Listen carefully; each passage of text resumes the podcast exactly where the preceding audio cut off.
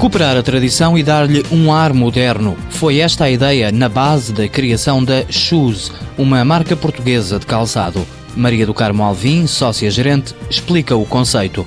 Venda de sapatos, sandálias e botas com inspiração nos seculares tamancos serranos. Porque tínhamos usado socos com 13, 14, 15 anos e nunca mais tinha visto socos em madeira em Portugal. E então essa foi a base da empresa, foi porque não fazer socos e ver o que é que dá. Será que conseguimos arrancar?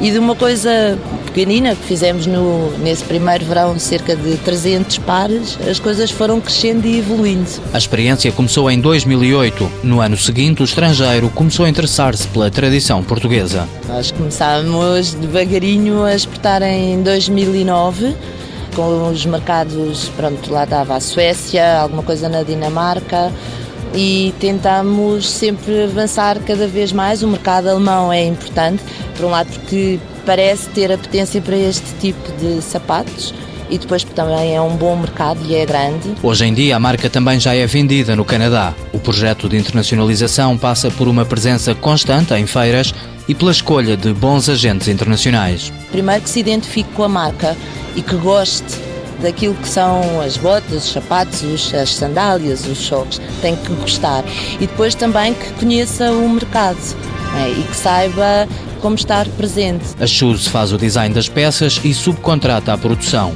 Não tem lojas próprias. Atua num segmento misto entre calçado e vestuário. As lojas são todas lojas boutiques multimarca e tipicamente a Shoes é uma marca que se vende melhor em lojas que têm roupa, no fundo cola um, um bocadinho a roupa com este tipo de sapatos e não pensamos ter loja própria. No ano passado, a Shoes ganhou o prémio GAP Internacional de Marca Revelação na área do calçado. O objetivo para este ano é consolidar os mercados onde já está presente e tentar levar os socos portugueses para os Estados Unidos.